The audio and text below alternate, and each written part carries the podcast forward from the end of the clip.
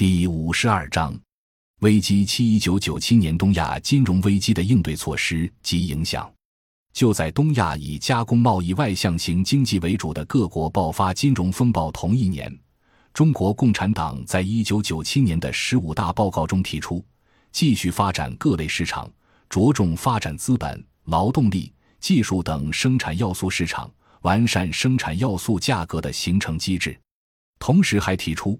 要加快国有商业银行和中国人民保险集团公司商业化改革步伐。完善政策性金融体制，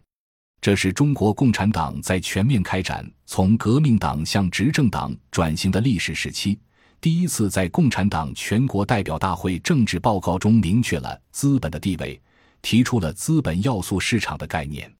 一方面，承认资本虽然比实际放开资本市场的1992年晚了五年。但毕竟意味着资本在中国经济体制中已经有了政治正确的意识形态内涵。但对于这种重大制度演变的另一方面，中国人不仅绝对不能忽略，而且还要感念上苍，天佑无华，形势终究比人强。事实上，中国高层刚认同资本，就迎头遭遇东亚金融危机。连带打垮了打造联合舰队出海这个正被中国学问家当作东亚产业资本扩张的经验模式，当头棒喝的警醒了呆坏账恶性增加的国内垄断金融界。紧接着，就在十五大一个月之后的全国金融工作会议上，中央政府针对东南亚金融危机的挑战作出全面开展国有金融机构市场化改革的决议。从此。中国金融机构走向股改上市之路，因其追求流动性获利的本质，而逐渐且势必演变成为异化于实体经济的独立的资本力量，随之开始混业经营，仿效类似华尔街大到不能倒的金融资本规模隐而不发跃如也，试图参与金融资本全球化竞争。一危机本源变化为什么是一场输入型危机？一九九七至一九九八年，中国遭遇输入型危机，其后出现了一九九九至二零零一年以通货紧缩为标志的经济萧条。究其原因，是一九九四年下半年开始的宏观调控延至于一九九七年的软着陆，以及偶遇同年发生的东亚金融危机这双重作用的结果。而且，前者客观上成为后者的序曲。中央政府一九九四至一九九七年连续三年的宏观调控，促成内需下降和对外依存度上升的结构性重大变化。这是刚刚形成的必须加快对接全球化的中央决策，被东亚金融危机带来的外需大幅度下降所压抑，在汲取全球化教训后进退两难。从二十世纪九十年代的宏观调控历程看。虽然一九九三年夏季中央政府就提出了宏观调控的政策思想，但直到一九九六年采取经济与政治双管齐下的措施，特别是北京市委书记陈锡同被双规，中央主要领导人亲自下令不许新批土地征用之后，才勉为其难地遏制了自一九九三年以来的以期货。股票和房地产三大资本市场来拉动投资而形成的宏观经济持续过热的状况，随之，中央媒体于一九九七年初宣布成功实现软着陆。从月度统计数据来看，一九九六年初固定资产投资增速首次低于百分之十，全年增速降到百分之二十以下。一九九七年上半年投资增速控制在百分之十五内。意味着宏观经济大体上告别了整体过热阶段。从年度统计数据看，固定资产投资的年增长率在一九九三年最高峰时为百分之六十一点八，一九九七年首次回落到百分之十以下，百分之八点九。一九九三年投资对 GDP 的拉动率为十一个百分点，贡献率为百分之七十八点六。一九九七年分别下降到二点一个百分点和百分之十八点六。始料未及的是，就在中国一九九七年，主流学问家们紧跟着风行于二十世纪九十年代发展中国家的所谓世界银行共识的制度变迁路径，热议着经济市场化和政治自由化必然趋向于全球一体化的时候，一九九七年下半年，东亚突然爆发了金融危机。它对中国经济危机的诱发，恰发生在中国处于告别短缺、进入过剩的历史阶段性变化的紧要关头。对于马克思主义经典理论早就分析过的一般意义的生产过剩，那时候的中国经济学家们不仅并未集体失语，而且还指出其与中国特色的宏观调控之间的相关性。中国政府决策咨询部门资深专家曾于1998年作出重大判断：中国开始从短缺经济进入本质上更符合其他工业化国家一般特征的产能过剩阶段。从经济增长环境方面看，外部有东南亚金融危机的冲击，国内又发生了严重的洪水灾害。从经济发展和经济体制方面看，正处于一个重要的转折点上，开始进入一个新的阶段。短缺特点趋于消逝，买方市场特点逐步突出，由此引起的供求总量关系变化以及结构性矛盾的暴露，使市场竞争加剧，企业经营困难突出。从经济运行方面看，一九九三年开始的抑制通货膨胀的经济政策，使需求总量增长速率逐渐降低，加剧了总量方面的矛盾，经济增长因此开始进入比较明显的自发收缩状态。以上因素集中在一起，共同作用，使一九九八年保持经济的稳定增长面临前所未有的严重困难。就在东亚爆发金融危机的一九九七年。全年出口对中国国民经济的拉动率为四点二个百分点，贡献率达到百分之四十四点四。当年投资对经济增长的拉动率为三十四点三百分号。在一九九四年开始的宏观调控和汇率改革的双重刺激下，出口已经取代投资，成为中国经济增长的第一动力。换言之，在国内还没有提出针对三大差别——贫富、城乡、沿海与内地。的战略调整之前，如果没有过剩产业资本向国际市场的大规模转战，中国国内的供求规模早就严重不平衡了。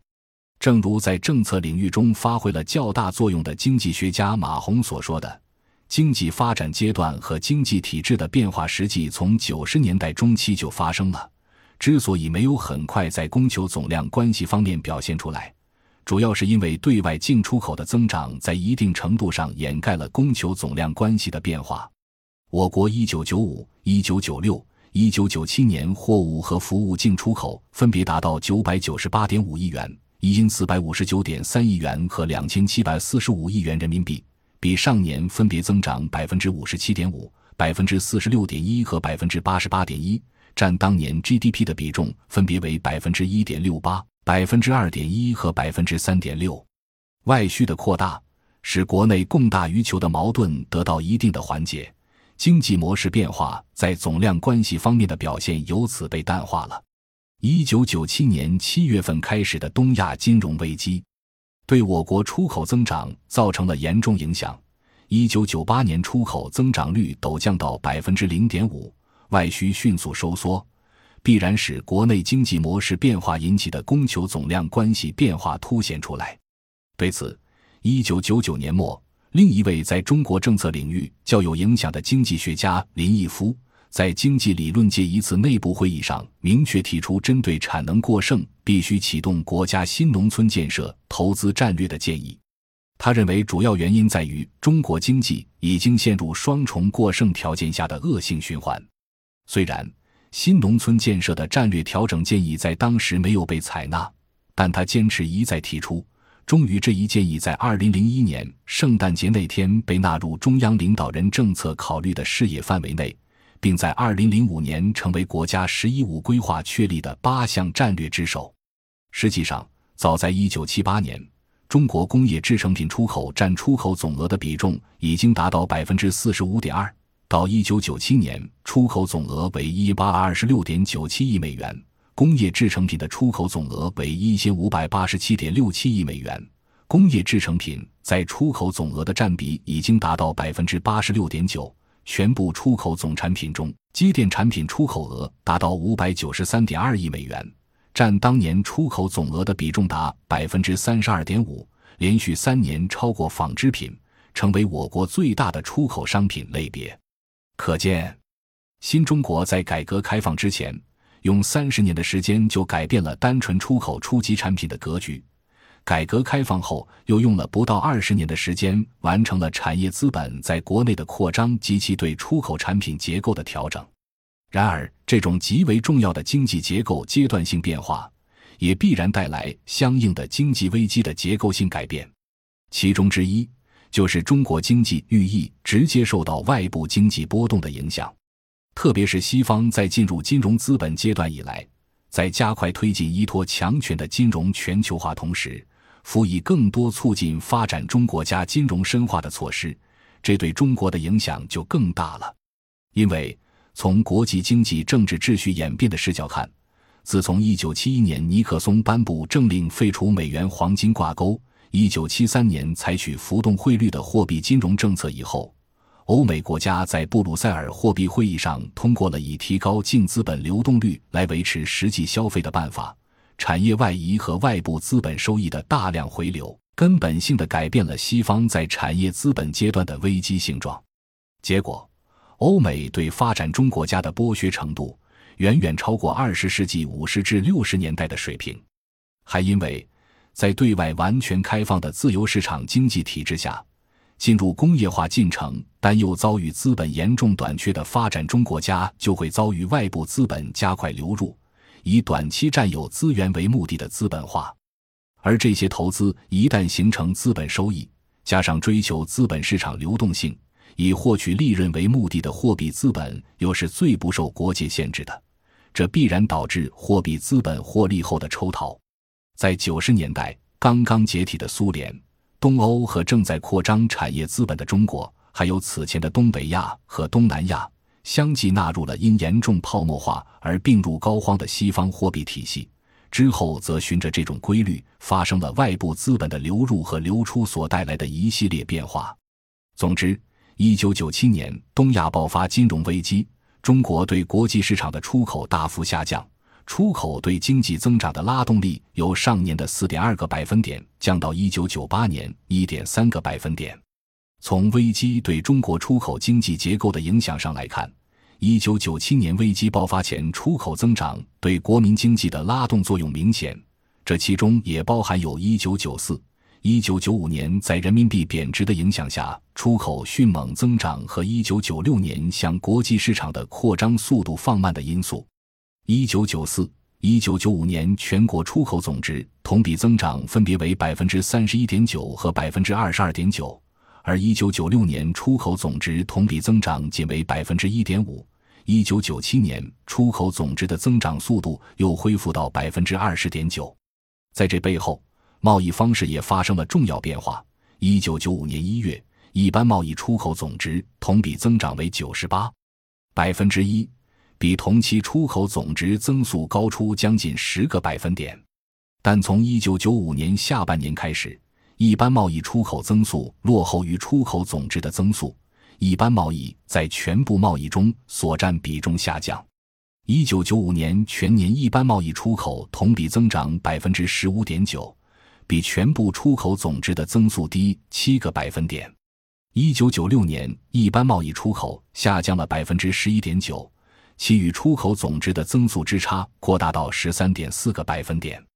一九九七年一般贸易出口增速高于总体出口增速三点二个百分点。